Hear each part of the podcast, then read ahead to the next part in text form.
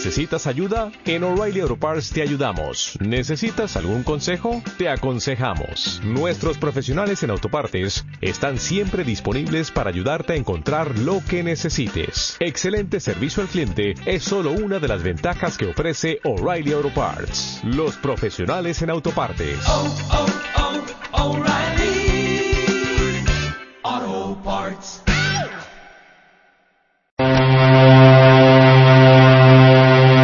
Los hechos y personajes del siguiente audiorelato son ficticios. Cualquier parecido con la realidad es solo una mera coincidencia.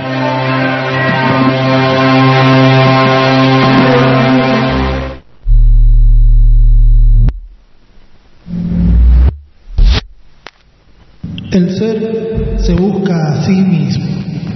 Una vez que se interpreta solo el ser, no es más que eso que una vez intentó llamarse. Una vez que se encontró, se comparó y quiso diferenciarse. Encontrado otros iguales, encontrando otros iguales, siguió diferenciándose y siguió y sigue. Es, es un mentiroso. El escribiente no busca, ya sabe quién es, pero desconoce que de esa falacia que él nace puede viajar hacia otra, la suya, y de allí hacia otra falacia irreductible puede ir, a la de un espíritu egoísta, que no nace más que en solidarizarse con otros espíritus, paradoja de los seres chocados. Irreversiblemente, el individuo termina en el otro, siempre. Es el ABC de Stirner, el problema es quién lo interprete y cuál preparado estemos para interpretarlo. Cada persona debería haber desarrollado su propio sistema de comunicación, una lengua que se busque a sí misma y una vez que se interprete, se comunique, se compare y se diferencie encontrando otras iguales, siga diferenciándose y siga que sea una mentirosa, pero que sea ella y no otra. Pero un halo de misericordia ata al escribiente con la verdad de los nepotes. No lo deja volar. Por eso desconoce, tiene miedo de llegar hacia ese lugar que lo libere. Dice todas las mañanas, voy a volar. Mira al perro y dice, voy a volar.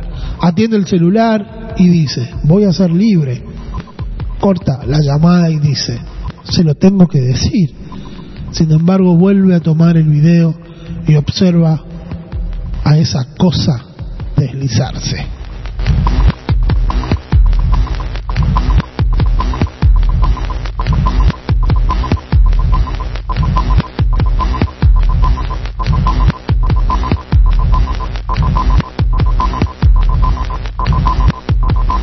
El bulto fue mi amigo.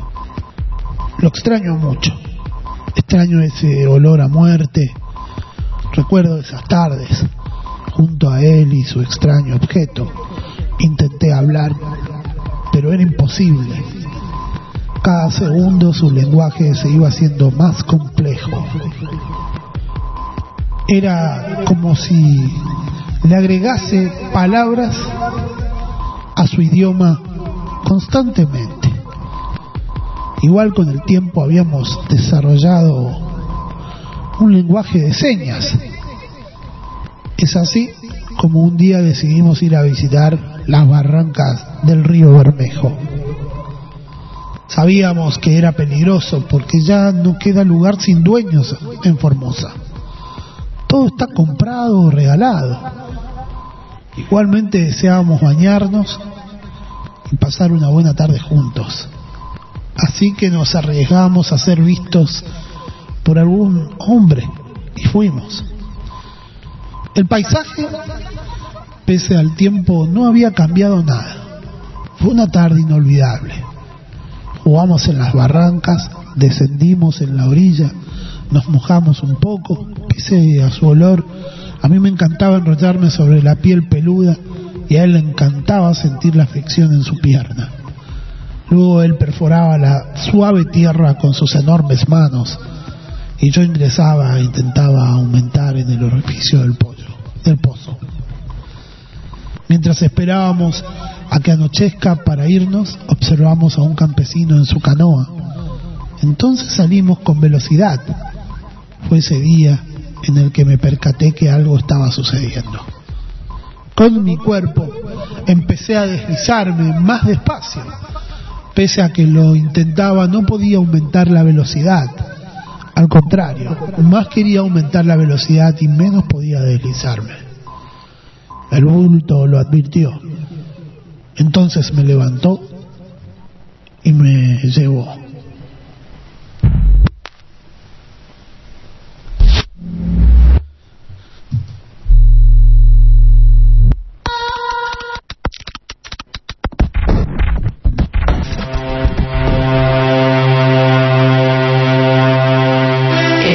Compartiendo relatos del cemento. Una creación de Ariel Cóceres.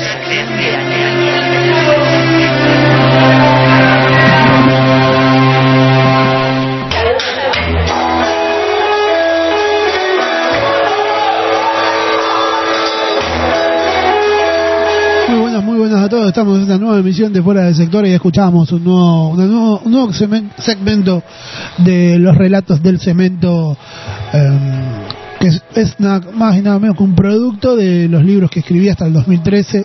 Eso que están escuchando justamente es El Escribiente, ¿sí? un nuevo segmento del Escribiente pasó aquí en la mañana de Fuera del Sector en la 100.9 o en los podcasts en evox.com, radioteca.net o si no también si están escuchando nuestra retransmisión a través de Cassandra Radio Web Artesanal sí, un saludo ahí a De Orugas y Mariposa sí, eh, los días miércoles y viernes nos retransmiten los días eh, en a partir ahí está a partir de las 21 horas.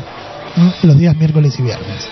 O también si están escuchando en diferido esto que es fuera del sector los días domingos a partir de las 21 horas aproximadamente acá por la 100.9 emisión correspondiente al 5 de septiembre del 2015 esto es fuera del sector desde Colorado Formosa Argentina para todo el mundo también nos pueden encontrar en YouTube ¿sí? en nuestro canal Ariel Cóceres o también en nuestro muro de Facebook ahí solemos publicar todavía falta publicar la de la semana pasada pero bueno ya está editado solamente falta tomarme más o menos la hora que me lleva en editar el tema de la imagen, la ¿sí?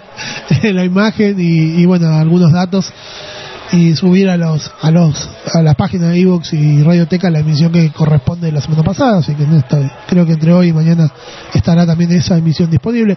Y ahí en ese muro de Facebook ustedes encontrarán eh, los diferentes programas los diferentes videos, las diferentes, produ las diferentes producciones, también el link con el blog www.arielcoceres.blogspot.com.ar donde pueden descargar los libros que edité, eh, que no solamente son los míos, sino que también tienen que ver con otras cositas más, otros autores, eh, tienen que ver con otras participaciones eh, en revistas, en fanzine, ahí pueden ver más o menos las actividades, ¿sí? también las actividades realizadas, todo en www.arielcoceres.blogspot.com.ar ingresan allí y pueden encontrar las diferentes manifestaciones autogestivas independientes eh, asistemáticas, totalmente asistemáticas.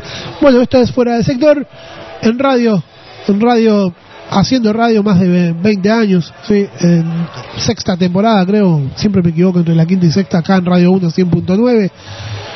Eh, los saludamos, Ariel Cóceres, y les saluda a todos. Y te vamos a empezar a contar qué tenemos el día de hoy. Ahí escuchamos Relato de Cemento, una, una nueva un nuevo segmento, una nueva parte del escribiente, ya estamos llegando al final del escribiente. Otro libro que vamos a estar leyendo tiene que ver con Tierra Arrasada, la obra de Darío Aranda. Hoy nos vamos a Abrapampa, Jujuy, eh, más que nada los casos de plomo. Eh, Tierra Arrasada, entonces, segmento basado en el libro de Darío Aranda. También tenemos para compartir mm, hoy aquí en Fuera del Sector la muerte del autor, con la obra El día que la Tierra se detuvo, también conocida, tiene muchos nombres, ¿sí? depende del lugar. Eh, Ultimatium a la Tierra también, ese es otro de los nombres, o El día que paralizaron la Tierra. Lo cierto es es que es más que nada una película del año 1951 y la remake pertenece al año 2008 con su debido segmento musical, ¿sí? Que siempre hacemos alusión, no es plagio, es la muerte del autor. Entonces hoy en la muerte del autor vamos a tener su segmento musical más este ultimátum a la Tierra, las dos versiones del año 2008 y bueno, la versión original del año 1951. Eso vamos a tener hoy en la muerte del autor.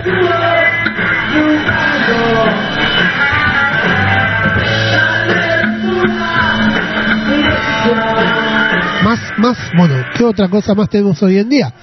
¿Qué segmento más? ¿Qué tema tenemos hoy? Tenemos el libro, la hora de la semana, pavada, el libro. ¿Sí? Tiene que ver con el sistema electoral y me animo a decir que debemos armar como un canon de obras que hablan de las elecciones. Y vamos a hacernos un, no sé, un festín con las obras. ¿no? Yo me acuerdo de Miguel Delibes y el diputado voto del, señor Cayo, obra que recontra analizamos en de sector, creo que dos o tres veces en diferentes segmentos. ¿no? La obra lo tuvimos una vez y después en otro tuvimos, creo que en la muerte del autor también estuvo, dos veces. Ahí está. Y ahora lo vamos a tener en la hora de la semana a la obra de el italiano, nacido en Cuba pero italiano, Italo Calvino. Es nacido, podemos decir circunstancialmente, en Cuba, este escritor italiano que se llama Italo Calvino y su libro, La jornada de un interventor electoral. Ja. Pero esto es más que nada, lo traemos acá porque por ahí los argentinos, viste que cre- nos creemos que nos inventamos todos, bueno, que fuimos los primeros de esto, nos creemos los mejores muchas veces. Eh, para que vean que el fraude y el, el tema de- del fraude electoral y el tema de los diferentes truquitos que suelen hacer algunos partidos políticos no es nada nuevo, sino que se remite a siglos. En el diputado voto del señor Gallo habíamos visto algunas cuestiones que se dan acá, en la obra del español Miguel Delibes. Ahora nos vamos a Italia y encontramos también cuestiones que se dan en Argentina. Y vamos a estar leyendo esta novela que se llama La jornada de un interventor electoral que le nació escribirle, tar- tardó como 10 años, sí, como 10 años Italo Calvino en escribir, pero que eh, cuenta cuestiones que nosotros estamos viendo constantemente. Así que bueno, eh, vamos a estar compartiendo eso en la obra de la semana. También vamos a tener en otro de los segmentos eh, que tienen que ver con las figuras eufónicas, hoy vamos a tener una banda que se llama Girasoules ¿m? y o una obra que está inspirada en la obra de Adolf Huxley o Adolf Huxley que eh, se llama Un Mundo Feliz. ¿sí? Ustedes recordarán, una vez pusimos un radioteatro, creo que, no sé si la hicimos como obra, le dedicamos un programa, no me acuerdo. Bueno, pero una obra distópica, sí, creo que se habló de Un Mundo Feliz, de Adolf Huxley. Bueno, hoy la representación musical por mano de una banda española, me parece que se llama Girasoules, y vamos a estar escuchando eso en las figuras eufónicas, acá por la 100.9 FM Radio 1.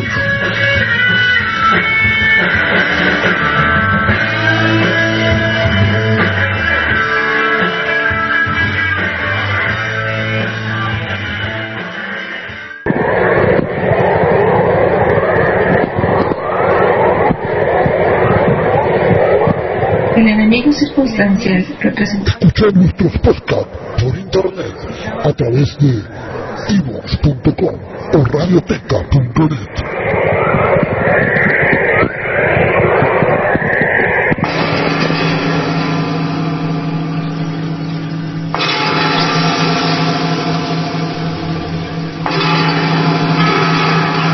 Amerino Ormea salió de la casa a las cinco y media de la mañana. El día se anunciaba lluvioso para llegar al colegio electoral donde era interventor. Amerigo seguía un recorrido de calles estrechas y arqueadas, recubiertas aún con viejos adoquines a lo largo de paredes de casas pobres, sin duda, densamente pobladas, pero carentes.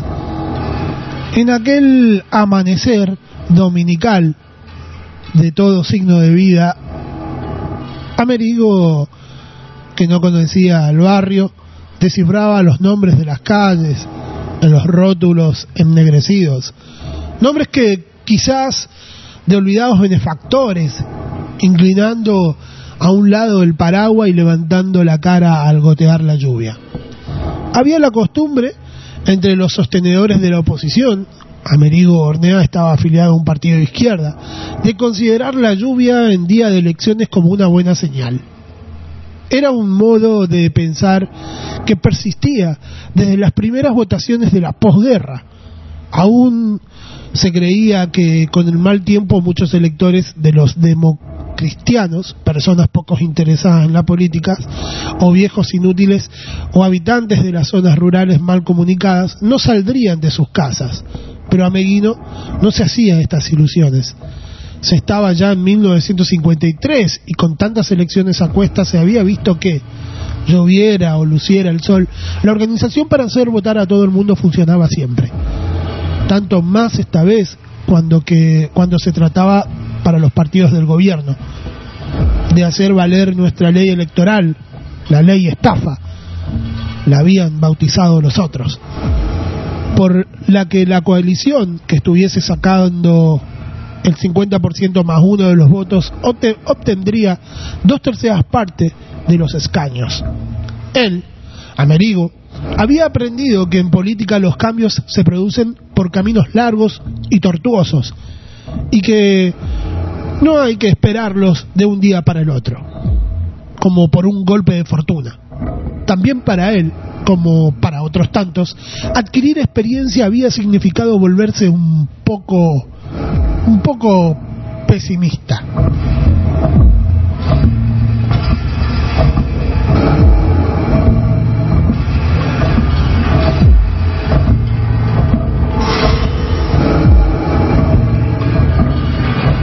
De otro lado existía aún la creencia de que es necesario seguir haciendo todo en cuanto se pueda, día a día en la política como en todas las demás cosas de la vida. Para quien no es un necio, cuentan los dos principios aquellos, no hacerse nunca demasiadas ilusiones y no dejar de creer que cualquier cosa que hagas puede ser útil. Amerigo no era de los que les gusta destacarse profesionalmente. Antes que imponerse, preferiría continuar siendo una persona justa. No era lo que dice un político, ni en la vida pública ni en las relaciones laborales. Y hay que añadir que ni en el sentido bueno ni en el sentido malo de la palabra, porque había también un sentido malo, o también un sentido bueno, según como se mire. En cualquier caso, Amerigo lo sabía, estaba afiliado al partido, eso sí, aun cuando no podía llamársele un activista, pues su carácter le llevaba a una forma más bien recogida. No se echaba atrás cuando había que hacer algo que consideraba útil y adecuado para él. En la federación lo consideraban un elemento preparado con un buen sentido. Ahora le habían nombrado interventor. Una tarea modesta, pero necesaria e incluso comprometida, sobre todo en aquella mesa, en el interior de la gran institución religiosa. Amerigo había accedido a un buen grado. Estaría todo el día, todo el día con los zapatos mojados. En contexto por primera vez ante cámaras de Estamos leyendo la obra del el señor Ítalo Calvino, La jornada de un interventor electoral. Y es el testimonio de haber sido lo que se conoce en México como mapache electoral. Es decir, él organizó y ejecutó diferentes fraudes electorales allá en México. Se los voy a presentar, muchos lo conocen, se llama Gerardo Lorenz de la, de la estación 1020 de la cadena radiofónica de Univisión. Está con nosotros esta noche aquí en Contexto, Gerardo. Me da mucho gusto saludarte y primero que nada te agradezco pues por la valentía de, que- de compartir lo que vas a compartir esta noche con nosotros. Pri- primero que nada, ¿cómo está eso de que tú participaste de los conocidos mundialmente fraudes electorales en México? Bueno, fui secretario de Acción Electoral del Comité Estatal de la Juventud Priista en Puebla y fui preparado por eh, gente que inclusive por un exgobernador de Puebla en ese entonces. ¿Se puede saber el nombre? Sí, Melquiades Morales. Actualmente, Actualmente parece que es senador. senador. Es senador, sí fue gobernador de Puebla y es senador actualmente. Con él me sorprendí de lo que puede hacer un hombre cuando maneja muy bien la aritmética. Bueno, estamos escuchando diferentes casos de fraude en el mundo. ¿sí? Acá en México nosotros estamos rodeados de lo que para algunos fue solamente una simple quema de un par de urnas y para otros un fraude. Bien, eh, compartiendo también la obra de Ítalo, Calvino, La jornada de un interventor electoral. ¿sí? Ítalo Giovanni Calvino Mameli, escritor italiano, Debido al trabajo de su padre agrónomo, nació en La Habana, en Cuba, en 1923, aunque la familia regresó a Italia dos años después, al finalizar la Segunda Guerra Mundial, durante la que luchó contra los nazis en un grupo de partisanos, se licenció en, la- en literatura y realizó trabajos editoriales. Su primera novela, El sendero de los nidos de araña, era neorrealista. Luego utilizó técnicas alegóricas en novelas como El Visconde de Mediado, El varón rampante o El caballero inexistente. En obras posteriores, como las cosmicómicas, Tiempo Cero, Las ciudades invisibles y Si una noche de invierno un viajero, queda patente su original mezcla de fantasía, curiosidad científica y especulación metafísica. Fue además un consumado cuentista, con volúmenes de relatos como, por último, El Cuervo, Los Amores Difíciles. Falleció por un ataque de ictus cerebral en Toscana, Italia, en el año 1985.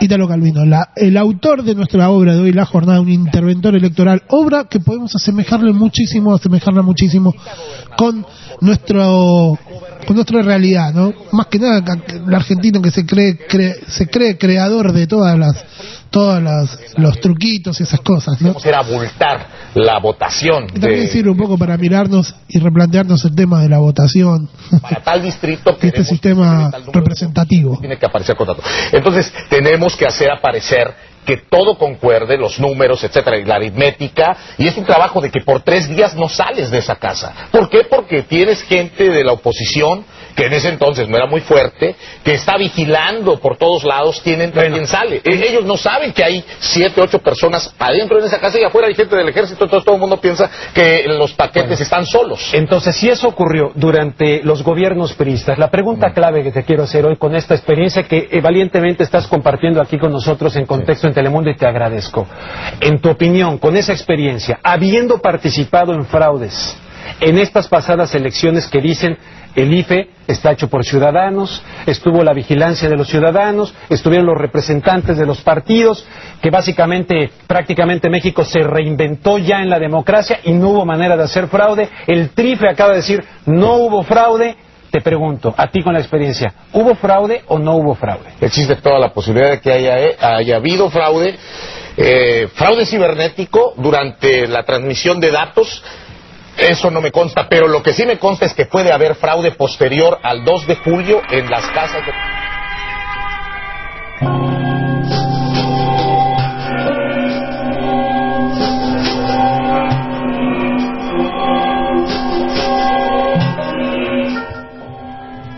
¿Han votado? No, ¿por qué? La monja extendía la papeleta abierta intacta e indicaba cualquier puntito más claro o más oscuro. Está manchada, protestaba con voz airada el presidente. Cámbiela. Las papeletas estaban impresas sobre un papel ordinario, verduzco, hecho de una pasta granulosa, llena de impurezas con rastros de tinta tipográfica de todas partes. Ahora ya se sabía que cada vez que venía a votar una de aquellas monjas blancas, se repetía la escena de las papeletas rechazadas. No se conseguía convencerlas de que se trataba únicamente de, de defectos del material, que no podía hacer invalidar el voto. Cuanto más se insistía, más tercas se ponían las monjitas.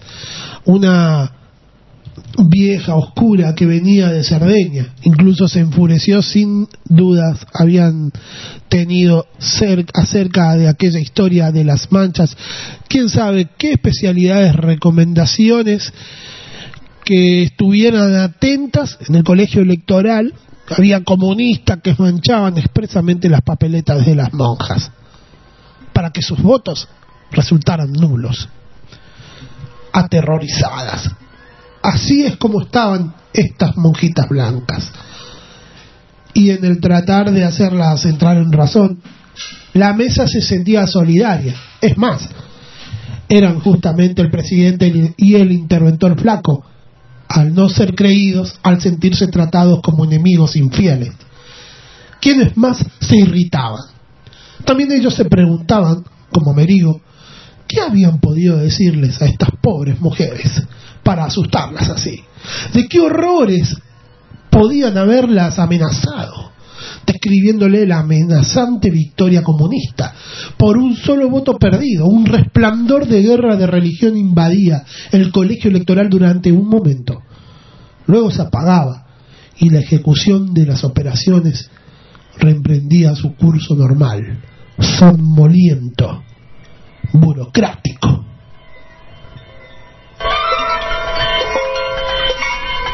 Hoy, en la hora de la, de la semana, la jornada de un interventor electoral de Ítalo Calvino, acá en fuera del sector.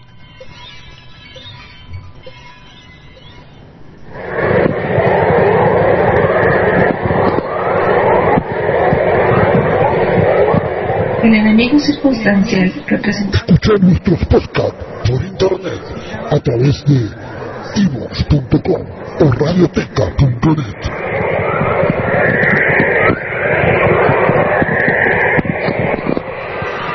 Y si hablamos de sensibilidad, hay un maestro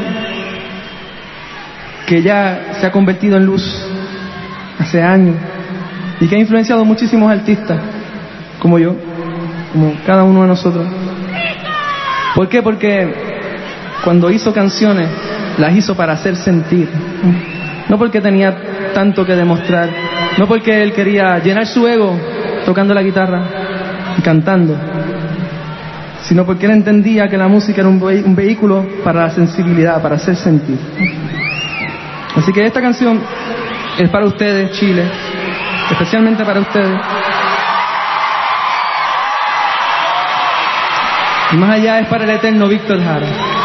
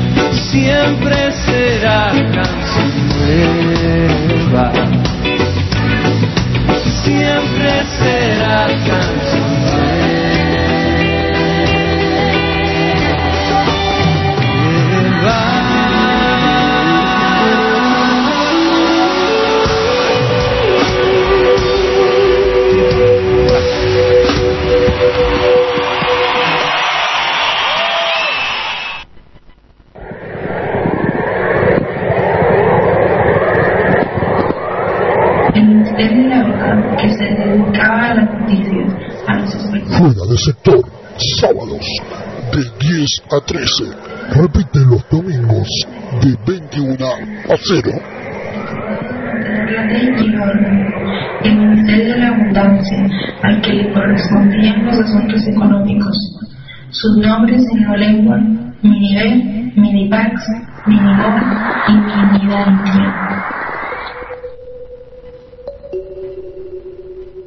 y. ¿Qué sentido tiene anular el voto? Pues ha habido muchas descalificaciones en contra del voto nulo, pero a partir de imprecisiones, a partir de falacias y de poca actualización en la legislación. En realidad, el voto nulo no le quita nada a los partidos, eso es cierto, pero tampoco les aporta nada. Jurídicamente no tiene ningún efecto, pero políticamente sí puede tenerlo y muy importante. Veamos. ¿Tiene algún sentido el voto nulo?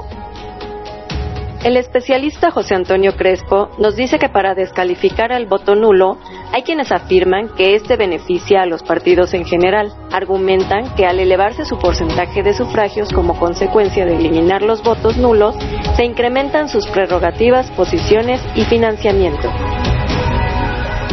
Pero esto no es así. Los partidos disponen de aproximadamente 5 mil millones de pesos este año. Supongamos en un ejemplo extremo que el voto nulo y el voto de candidatos no registrados alcanzara el 50%, el PRI el 18%, el PAN el 12%, el PRD el 9% y los otros 11%. Con un 50% de voto nulo, ¿qué cantidad quedaría a cada partido? El PRI obtendría 1.775 millones, el PAN 1.425, el PRD 1.075 y el resto 725. Los abusos de un interventor de la oposición pueden impugnar con éxito durante las votaciones en el Cotolengo. Se pueden clasificar en un limitado número de casos. Preocuparse porque hagan votar a idiotas, por ejemplo, no llevan grandes resultados. Cuando los documentos están en reglas y el elector está en condiciones de ir a la cabina solo. ¿Qué se puede decir? No hay más remedio que dejarlo que se vaya, acaso esperando.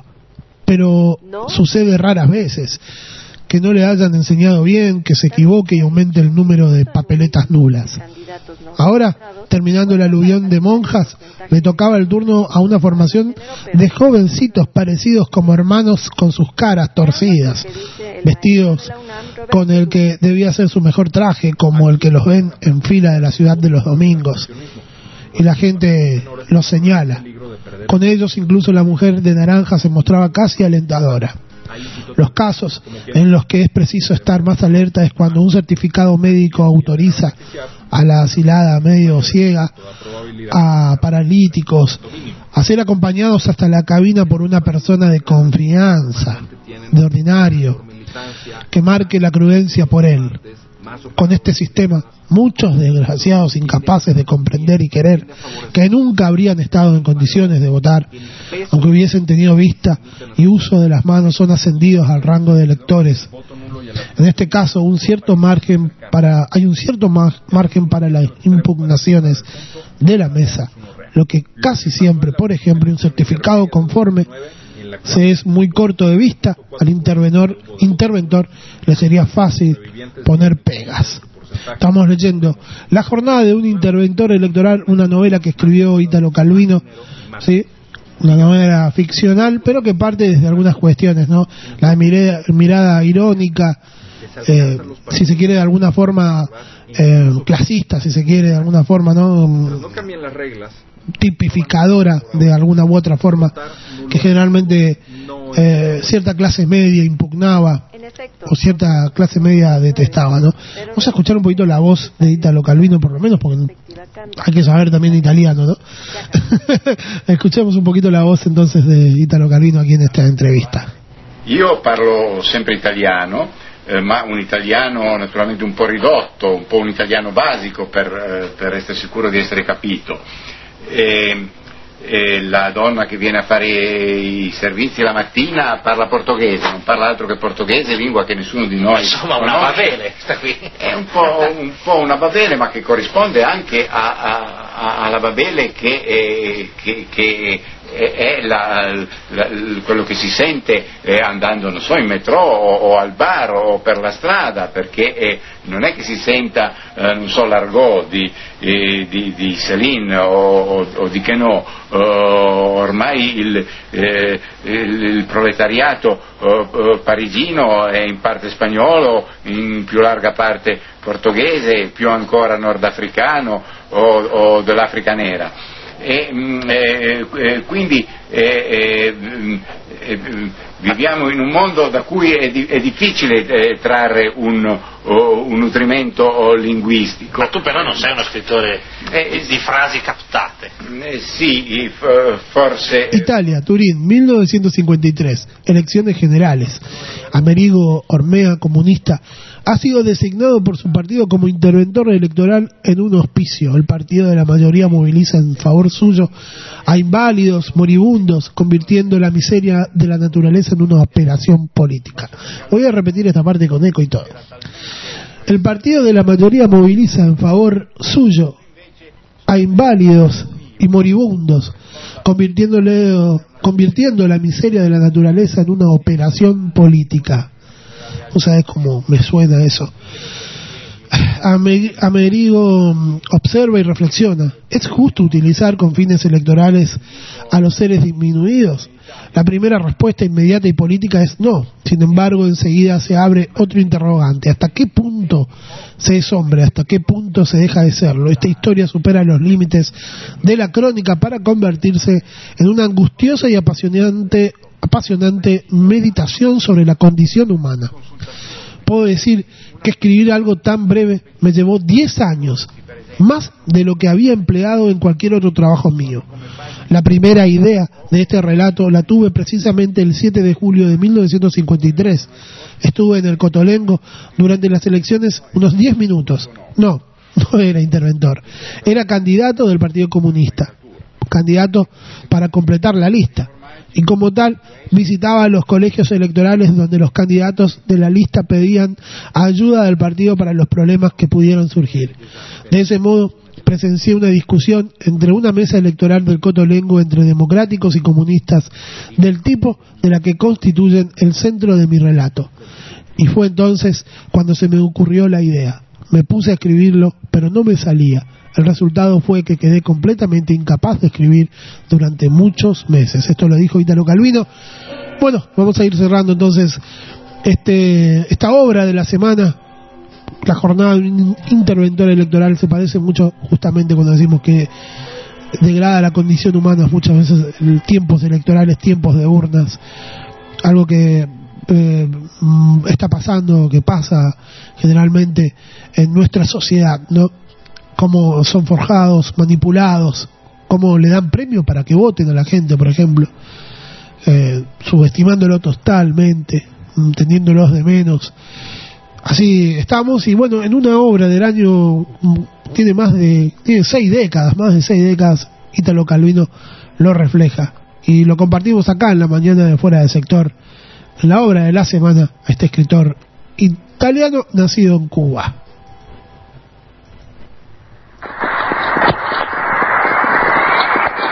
Si el partido podía navegar la mano hacia el pasado y decir Estamos compartiendo fuera de sector por la 100.9 Radio 1 desde el Colorado, Formosa, Argentina. Este es un espacio cedido a la Organización Mundial de la Salud en el año de la lucha internacional contra los boludos que no silencian el Candy Crush.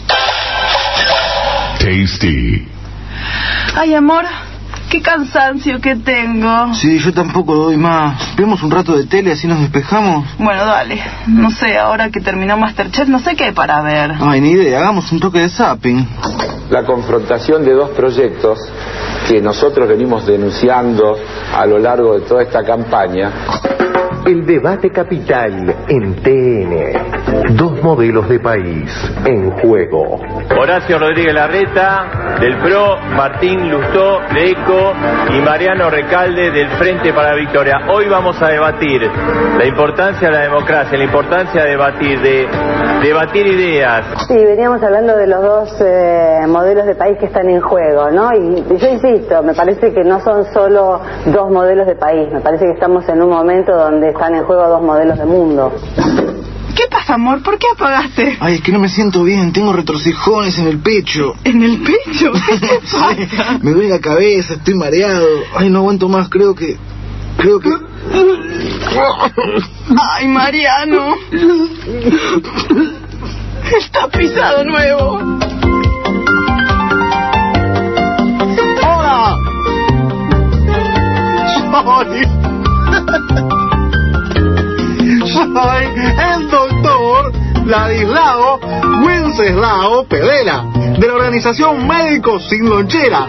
Y estoy nuevamente aquí para hablarles de otro flagelo muy peligroso que está amenazando al país. una contagiosa enfermedad que acecha a la población argentina. Es la artritis aguda. Si usted o alguien conocido sufren de fiebre, irritación, presión arterial elevada y fundamentalmente inflamación de alguna glándula o pelota del cuerpo, consulte con urgencia a un médico. Puede estar padeciendo artritis, una enfermedad sigilosa y degenerativa que puede transformarlo en un inadaptado social. Veamos la siguiente recreación realizada gracias al financiamiento de la Cruz Roja Marxista-Leninista. Chicos, ¿ustedes trajeron comida? Sí, Estrita, almorcemos. Mira el pollito al horno con papas que me traje. Che, qué cosa con esto de las elecciones en Tucumán, ¿no? ¿Vieron a los impresentables de la oposición? Ahora quieren poner el voto electrónico, como Macri acá en la ciudad. Es todo un negocio. Pero, eh. pero ¿de qué me estás hablando? Si el fraude, el fraude que hicieron en Tucumán es un bochorno, así tienen a la gente de rehenes, ignorantes, le, le dan bolsones de comida, planes sociales. La única forma que tienen de ganar es amenazando a la gente. Eso, eso es fraude. Chicos, chicos, eh, ¿alguno tiene aceite? Pero escúchame, si está clara la ventaja, la gente vota por más inclusión, más derechos, más desarrollo. El fraude es la oposición y es al pedo, viste, que gasten la plata del Estado en propaganda. No sirve ninguno para gobernar en un país. Pero si la gente elige los planes sociales, ¿de qué me hablas? Se mueren de hambre. Che, ¿Alguno vio el clan? ¿Vieron que también hay una serie ahora? Escúchame, mira el diario de hoy. Nadie hizo la denuncia de fraude, querido. ¿De qué lío me estás hablando? ¿Qué, qué, qué diario lees vos? ¿Página chota? Chicos, chicos, me siento mal. De- dibujaron los padrones, quemaron las urnas, le, le roban el agua a los tobas. Pero no me repita el gordo Sanata, ustedes no quieren entender lo bien que está este país. Decir que, la- que el Atlántico es grande, ¿eh? Si no sabés cómo se cruzarían los migrantes en bote hasta acá, Eh, ¿eh? la- que la frontera es un colador. Si Ay, total- chicos, ay, ay. Estelita. Ay, se desmayó arriba de los fideos. Uh, me parece que no tiene RT. Bajo la apariencia de una persona sumamente convencida de lo que piensa, se esconde uno de los síntomas más peligrosos de la bipolaridad, la artritis. Esta inclinación del sentido común para un lado o para el otro puede afectar a un familiar, a un amigo e incluso a un granadero. La artritis no discrimina y es más perjudicial que la intolerancia a la fachosa y la alergia a caca y mucho más contagiosa por vía oral y mental que la gripe C5N y el virus de inmuno-TN adquirido. Cuidado, para la artritis la mejor cura es la prevención antes de que sea demasiado tarde. Esta es una proyección para diciembre de 2015 realizada por la Organización Internacional para las Migrañas. Lo que pasa es que a vos te crecen los pelos por lo que hace este gobierno para ampliar derechos a los que menos tienen.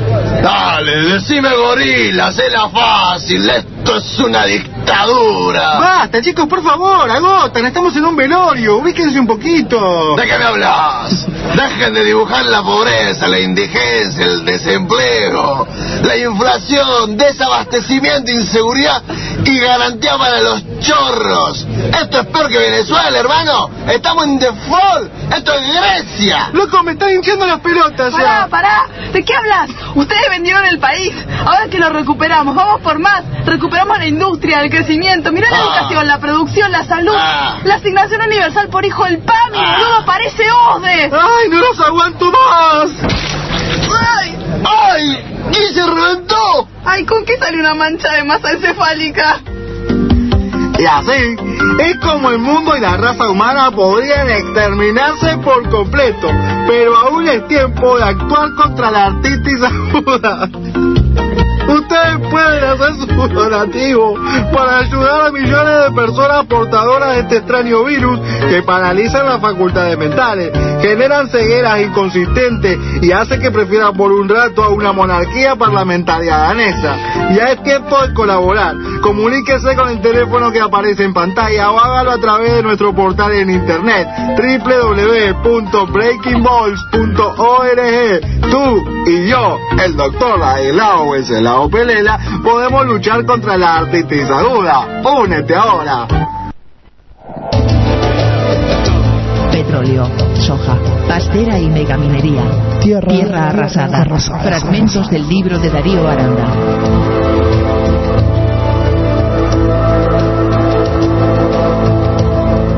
Tierra arrasada. Radiografía de la Argentina del siglo XXI. Sigamos transitando el país. Eh, Abra Pampa está en la cuna, en Jujuy. En ese lugar posiblemente vivan las tejedoras más habilidosas que tiene el país. Eh, allí mismo tiñen sus prendas con zanahoria, con remolacha, con yerba mate. Es un primor verlas. Ahora bien, eh, hay un, un estudio que se acaba de conocer e indica que el 80% de la población infantil en Abra Pampa, es decir, los hijos, los chicos y las chicas de estas tejedoras, tienen plomo en la sangre. Bueno, el problema parece que es la explotación minera en la zona. Vale la pena conocer de qué se trata.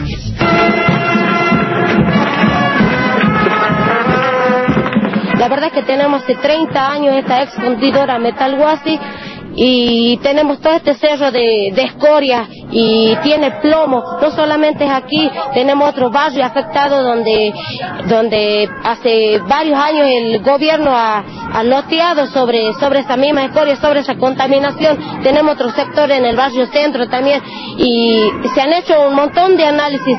Se han hecho análisis de parte del gobierno, de parte de otras instituciones. Eh, mi hija está contaminada, yo tengo, tengo 14 de plomo en la sangre. Ahora, ¿quién, quién, quién me paga? ¿Qué, el gobierno qué me da a mí? Ahora me tiene, me tiene que solucionar nosotros los autoconvocados, pedimos indemnización, porque eso es lo que, lo que necesitamos. El plomo en la sangre es irreversible, o sea, no, no- hay tratamiento, se puede detener, pero y, y el, lo, demás, ¿quién? El gobierno se tiene que hacer cargo de nosotros. Es toda la población la que está contaminada, tiene alto, están niñitos de 14, hay otros chiquitos de 12 años que tienen 40 de plomo, 41 se ha sacado el índice más alto de plomo que tenemos nosotros.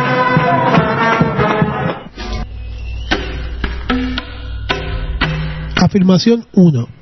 En la actualidad se desarrolla una megaminería del agua, recurso que se extrae, se explota, se contamina y desecha, y que no se recupera jamás. Explicación. Se produce al mismo tiempo que se efectúa la más famosa megaminería de oro, cobre, plomo y plata, entre otros metales, y que es política de Estado desde hace 15 años. Afirmación 2. La megaminería reduce el caudal de ríos e incluso puede eliminar cursos de agua, mallines y aguadas. Explicación. El agua forma parte de un balance sensible. Cualquier modificación a escala repercute directamente en el volumen total hídrico. Afirmación 3. Al agua no se la llevan, al menos todavía. Al agua la destruyen. Explicación. Todos hablan de lo importante del agua, pero pocos, pocos la cuidan.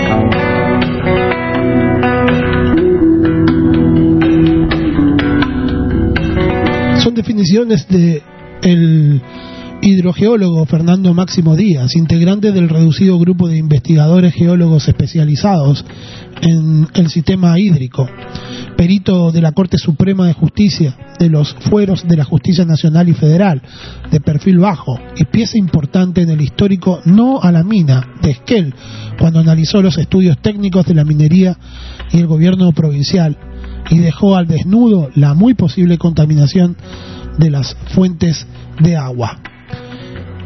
Lo primero que hace Díaz es explicar cómo funcionan los sistemas hídricos. Con paciencia docente detalla que en la naturaleza hay un balance de agua. Por ejemplo, el agua superficial de los ríos tienen una suerte de compartimiento, un volumen almacenado y un flujo que se va hacia el océano. Además hay otro flujo que se filtra hacia las subterráneas, pero también las aguas subterráneas van al río y agrega la lluvia que cae y va y hay evaporación. Es todo un sistema y hay que evaluar entre lo que es estable o más o menos estable y lo que es flujo. Lo que son compartimentos y los que son flujos, a eso se le suma lo que va extrayendo. La pregunta del millón es cómo afecta a la mega minería al sistema hídrico, a las aguas superficiales y a las subterráneas. Díaz no escapa al interrogante. Detalla que hay variables según cada proyecto, pero también hay elementos recurrentes. Está por un lado eh, está por un lado algo de lo que suele hablarse. El agua que va a usar el emprendimiento es la producción y suele medirse en litros por segundo. Se utiliza una gran cantidad de agua.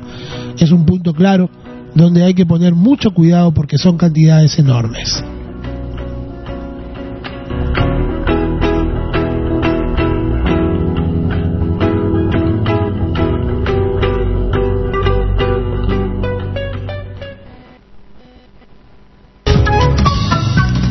Carlos Hidalgo nos cuenta una historia que viene de Cerro de Pasco, plomo y contaminación. Nosotros hemos estado en las últimas semanas y meses fijando la atención en el caso de Doberrán, pero no es el único caso de contaminación. El caso de Cerro Pasco es un caso muy complejo, dado que primero existió, digamos, el campamento minero, la mina, la ciudad que se instaló al lado de la mina y la contaminación para los pobladores. La ciudad tiene que mudarse, pero hasta ahora no se muda. Adelante con la nota. Tiene tan solo cuatro años y ya la cuenta regresiva en su corta vida ha echado a correr. A su edad, Taís Palma Carguaricra debería estar dejando el chupón e intentando peinar a sus primeras muñecas, pero su realidad, desgraciadamente, dista mucho de un escenario feliz. Taís, junto a sus padres y hermanos, es una de las tantas víctimas de la contaminación ambiental producto de la actividad minera en Cerro de Pasco. Su dramático caso es quizás el que mejor podría graficar la situación de miles de compatriotas en las alturas de la Sierra Central. Yo cuando eh, he vivido allá en Cerro de Pasco he adquirido un terreno para vivienda hice mi casita ahí y cuando estaba haciendo, asegurando, allá lo llamamos el sabancito, ahí el albañil que estaba haciendo en sacar tierra encontró ese hueco profundo, señor periodista. Y ahí inocentemente, sin ver las consecuencias, ah, hicimos nuestro desagüe y por ahí emanaban gases eh, que el olor de de las este, perforaciones de la mina. El plomo es considerado por la comunidad científica y ambiental como un metal altamente tóxico y los más contaminadores para la salud. La industria de los países del primer mundo tomó nota de las consecuencias. Su uso comenzaron el proceso de sustitución. El gobierno de Estados Unidos prohibió en 1978 78 el uso de plomo en las pinturas y en 1996 el empleo de tetrahilo de plomo como aditivo para combustibles y existe una creciente presión para evitar su uso en toda en toda la industria petrolera.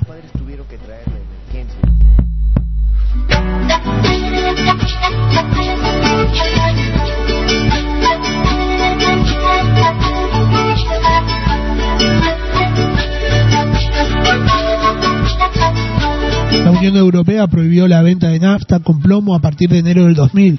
En España se vedó su uso en los accesorios componentes de los autos a partir del 2005. El mayor uso de plomo en la actualidad se destina a las baterías de auto, pero la industria automotriz comienza a experimentar su reemplazo por las baterías de litio. A pesar de todas las políticas para evitar el uso de plomo, en la Argentina se impulsa con leyes blandas y beneficios impositivos un gigantesco yacimiento en la meseta de Chubut para extraer el perjudicial metal el perjudicial metal.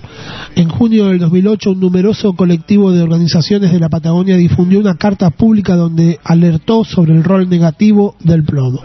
Nos preguntamos por qué mientras la comunidad internacional multiplica los esfuerzos para reemplazar el plomo, restringir su utilización y circulación, regula estrictamente su posición final y compensar a quienes han sido afectados, en Chubut se propone como un éxito empresarial la extracción de millones de kilos de plomo.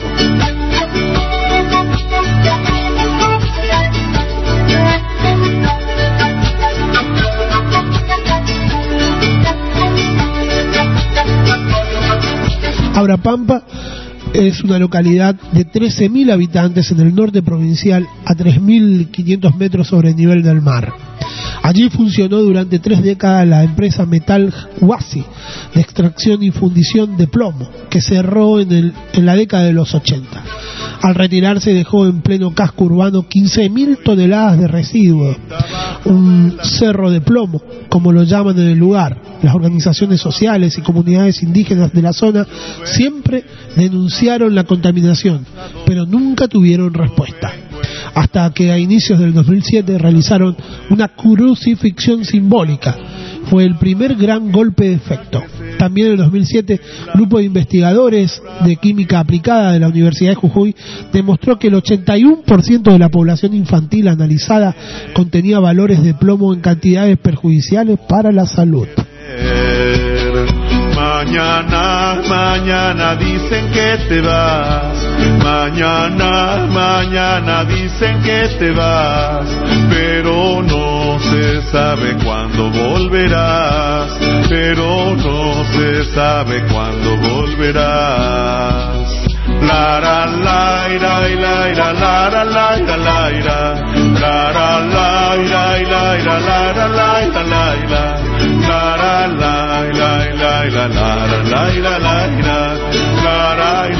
el Banco Interamericano de Desarrollo, BID, otorgó en el 2007 un crédito al gobierno nacional para remediar la contaminación con plomo. A casi siete años la auditoría reveló que solo se utilizó el 17% del crédito. Señala que no se contrataron todos los profesionales que establecía el acuerdo y que no se realizó la remoción de escorias y suelos contaminados. Entre las irregularidades detallada el pago de medio perdón, de 500 mil dólares a una consultora para elaborar informes innecesarios y relata que se midió el plomo en sangre en 103 personas. Todas tuvieron más plomo del permitido, pero a ninguna se le realizó tratamiento. A pesar de los recursos disponibles, la contaminación en, en Abra Pampa continúa y los habitantes siguen siendo siguen siendo envenenados con el plomo.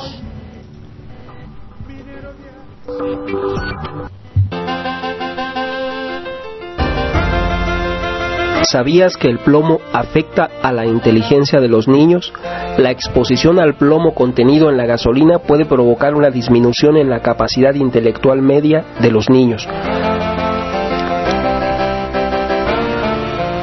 Según estudios epidemiológicos recientes llevados a cabo por estadistas de la Organización Mundial de la Salud, OMS, el plomo sigue, sigue estando presente en la gasolina que utilizamos a pesar de las conclusiones a que se llegó en Estados Unidos hace 40 años sobre su toxicidad para el hombre y el medio ambiente.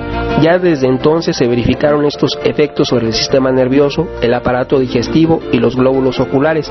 Si bien las proporciones que contienen los combustibles son menores en la de aquellos años, aún así, por el exceso de vehículos y la polución ambiental, los efectos se han multiplicado. Antes había un automóvil, hoy hay 10. Si se disminuyó en 10, la toxicidad sigue siendo la misma que se observaba en aquellos A continuación presentamos en Fuera de Sector. La muerte del autor.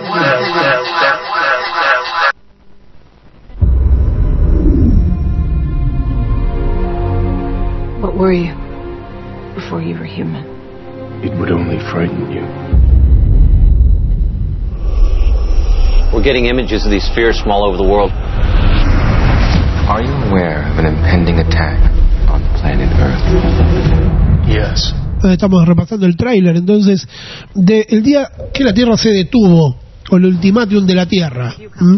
Más que nada esta es la versión del año 2008, si no me equivoco. En realidad existe la primera que fue del año 1951, ahora vamos a estar escuchando la la este la, la versión original que es del, 2051, del año 1951. Puntualmente esta película se realizó eh, como contexto la Guerra Fría, ¿sí? Y es ahí donde Hollywood se impuso la tarea de alertar al ciudadano medio de los peligros del comunismo, lo que cinematográficamente se tradujo en la producción de docenas de trailers y melodramas eh, poblados de espías soviéticos o de traidores estadounidenses y de no y de un no menor número de películas en la que la amenaza roja llegaba a la Tierra en forma de marcianos. Hay muchísimos. Muchísimos. Bueno, después vamos a hacer eh, una alusión a esto también. Eh, en forma de marcianos, selenistas o cualquier otro tipo de habitantes del sistema solar dotados de la suficiente capacidad tecnológica y militar como para acabar con el estilo de vida estadounidense. En medio de esta tendencia ideológica surgió justamente la remake que estamos hoy leyendo, la obra que estamos leyendo hoy, Ultimátum de la Tierra, eh, eh, o si no el día que paralizaron la Tierra, que es conocido acá en Argentina por ese nombre. ¿no? Eh, esta producción con la que el director Robert Wise se opondría a la tendencia de la época para emitir un discurso pacifista. Es aquí, bueno, esta película originalmente fue hecha en el año mil, en, en periodo de, de Guerra Fría, ¿no? En el año 51, 1951. Es de aquí que hay otras obras que marcan esto que, que venimos diciendo que no simplemente por parecerse, y vaya justamente la alusión a la muerte del autor allí, por parecerse, tengan que ver siempre con la llegada de los comunistas. Pero esto, esto fue utilizado por muchos escritores, por ejemplo. Vamos, vamos acá al caso de uno que es argentino, que es Oestergel con el Eternauta. Que para él los marcianos y los que llegaron eran los dictadores, la dictadura militar. Bueno, eso se hace alusión, dicen, dicen. En la forma de, expresarlo sí, es- hay influencia, para mí hay influencia de Lovecraft, por ejemplo, en la forma de crear mitos que tiene Oestergel, pero llevado a la historieta, ¿no? Con el Eternauta, por ejemplo, que hace eso. Pero hay otros autores también que utilizan esto. Hay un tal, creo que es Miller, ahora me olvide, pues qué memoria tengo. Con el Superman Hijo Rojo. Un Superman que en vez de caer en Estados Unidos cae en la Rusia. Y lo que trata de hacer eh, el creador de esta historieta, que es Mark Miller, es de mostrar la crisis en los do- las dos ideologías, tanto socialista marxista como en la capitalista neoliberal de los yanquis. Él muestra el quiebre y la caída de los dos sistemas ideológicos a través de un Superman que en lugar de caer en Estados Unidos, cae en, en Rusia y todo es perfecto porque todo lo puede Superman. Entonces el sistema empieza a funcionar de manera perfecta. Es de aquí que va a aparecer varios escollos y el más importante es un Batman. El principal enemigo es un Batman, que es muy humano el Batman. Y humana, eh, humanamente, ¿a quién representaría entonces el Batman? ¿A qué sistema ideológico? Eh, sí, lo tenés ahí en la punta de la lengua, no lo vamos a decir. Miren la historieta. exactamente, exactamente. Ahí me hace acá el amigo la seña. Exactamente. Eh, entonces este Batman reproduce también otra ideología, es fuertemente asesinado después por el totalitario Superman, eh, que, que creo que sí por Stanley. Me parece que era Stanley. Tengo que volver a releer el cómics. Eh, que es un, la verdad que lo que trata de representar es como un gran hermano ahí traemos otra intertextualidad esto está lleno de muerte del autor como verán y el gran hermano de Orwell de George Orwell lo trae de nuevo pero la figura de, de este Superman que vendría a ocupar la figura del gran hermano ¿no? otro tráiler ahora sí vamos con el tráiler del día que paraliz- paralizaron la Tierra pero esta es la versión original a ver el tráiler de la versión original si no me equivoco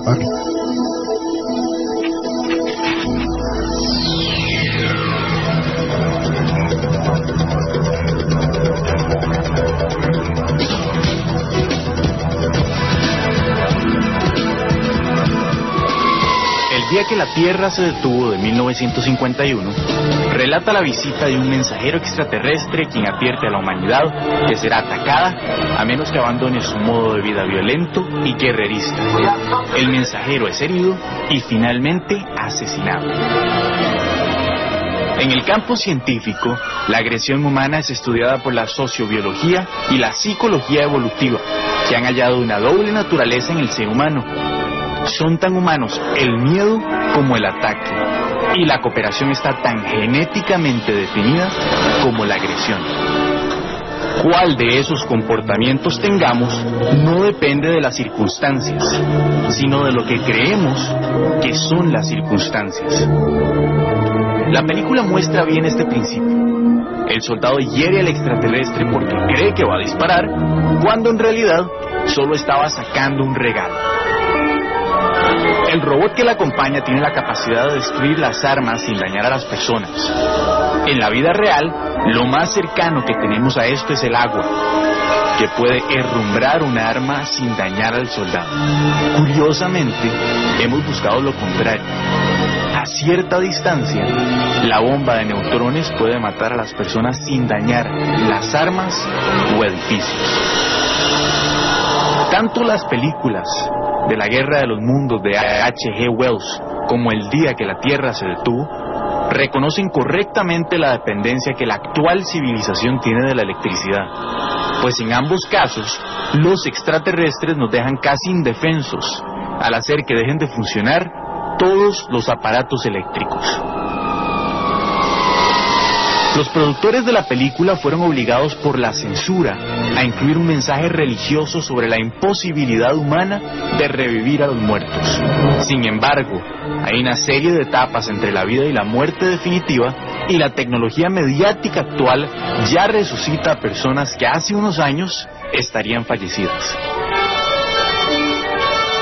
And the threat of aggression by any group, anywhere, can no longer be tolerated. There must be security for all, or no one is. No te confundas, no es plagio. Es la Escuchen, esto tenemos los plagios del día de hoy. Y usted que debe estar por entre los 30 y 50 años, la saca de una. ¿eh? Ray Parker, Go Buster.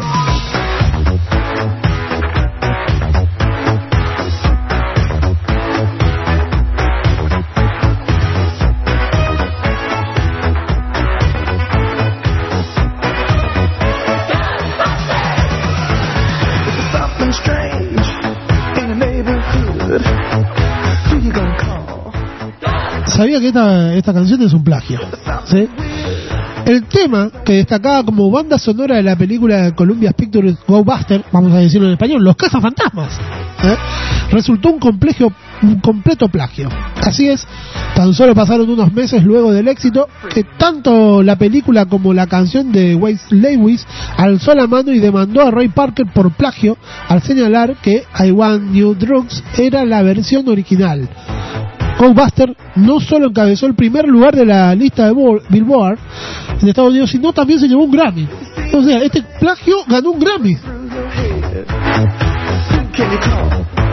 Vamos a escuchar la versión original, a ver. Lo que es la, es la muerte del autor, no hay duda. Acá va la versión original, a ver.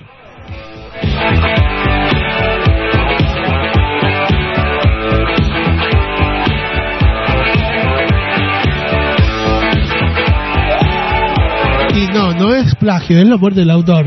Suena parecido, ¿no? Tan parecido que digamos que...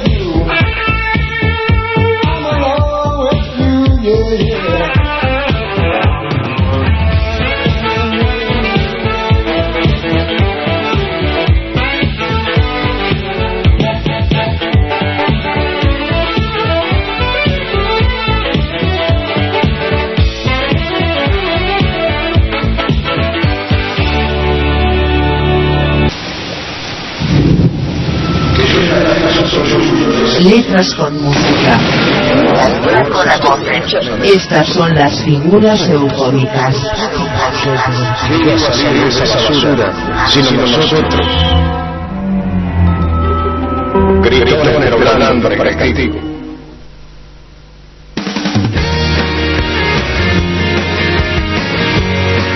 Y hoy en las figuras sinfónicas te vamos a presentar a un grupo español, se llama Girasoules o Girasoules, ¿sí? Esto que suena es contra la pared.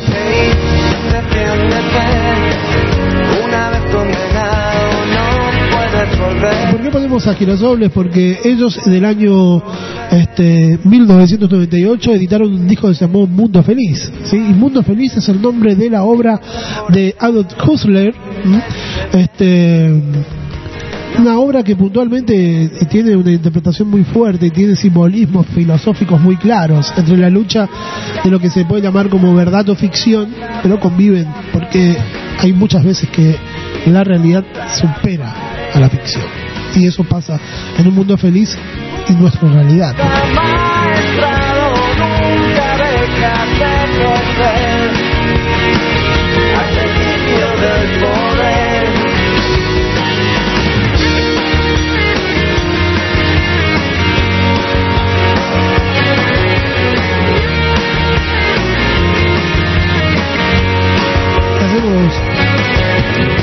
Hacemos, un poquito una reseña de la obra de Huxley.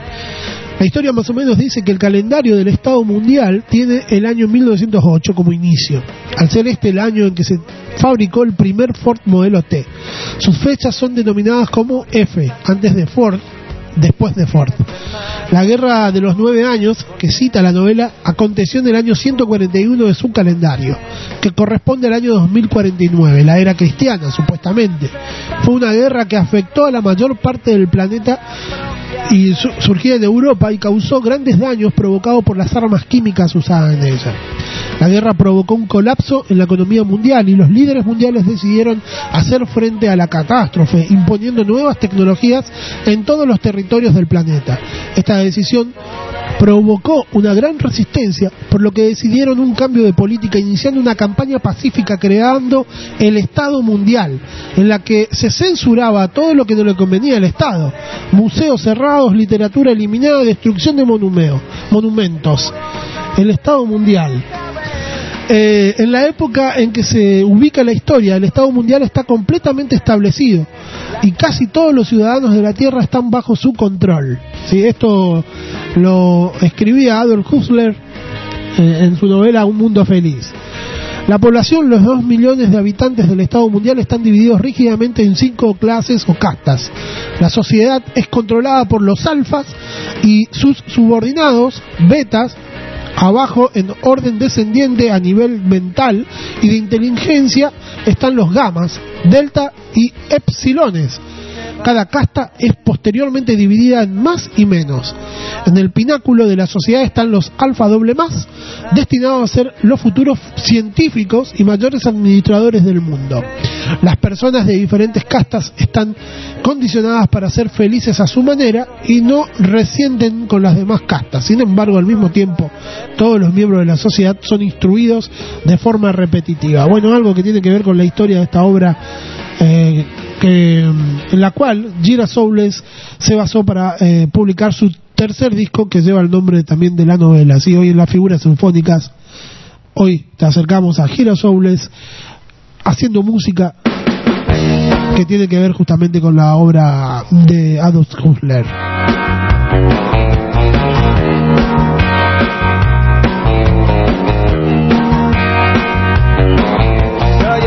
de la audiencia, soy la bomba del cinemasco. En los círculos me llaman el predicador. Yo soy el rey del videogame, el totem de mi generación. Soy el héroe de los cómics de ciencia ficción.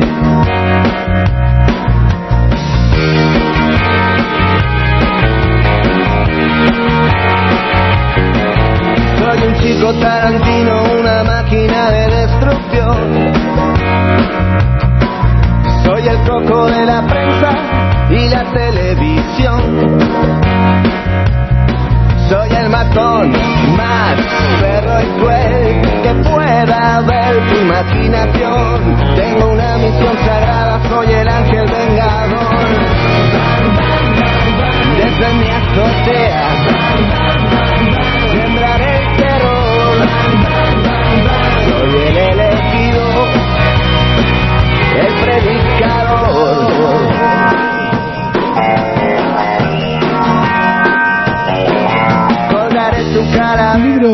mientras satiriza el desarrollo de la sociedad, también provee una visión suicida sobre el futuro. En la novela, la reserva, la cual es asociada con el pasado y todo lo que ésta contiene como miseria y enfermedades.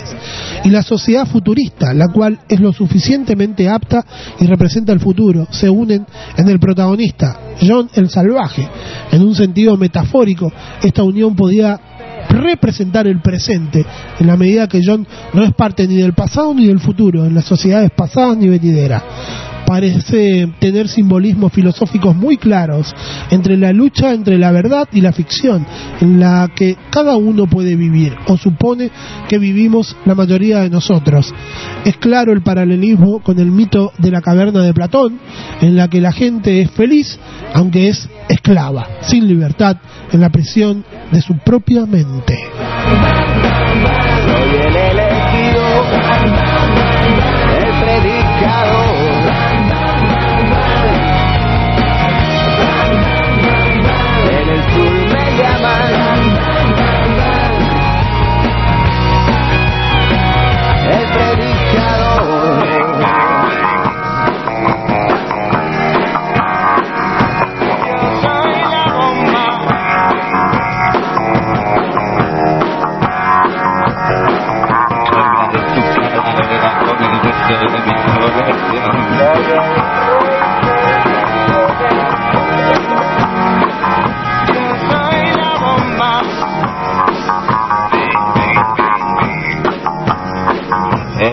Predicador.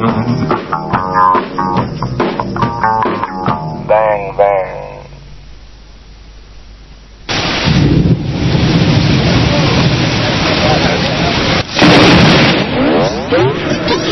Estamos compartiendo las Figuras eufónicas. musicalización de la palabra.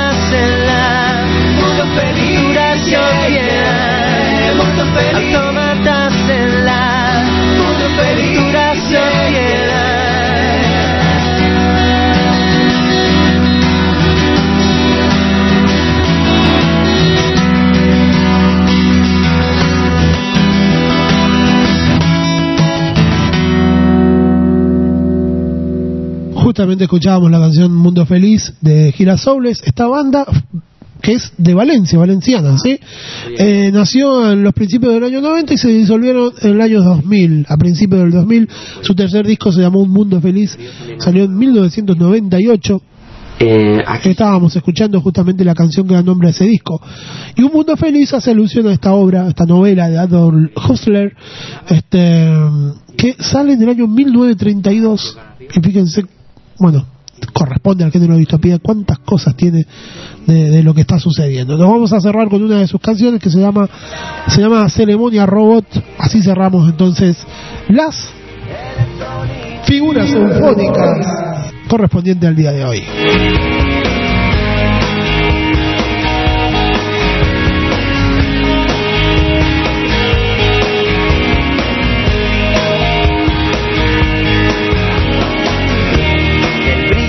Cegador del láser industrial alumbra las esferas al ritmo corporal, conjura de vampiros desfase lunar. La pista se vacía séquito polar, los náufragos del limbo rastrean la ciudad. Mañana de domingo resaca solar termina victoria semanal, caras de satisfacción,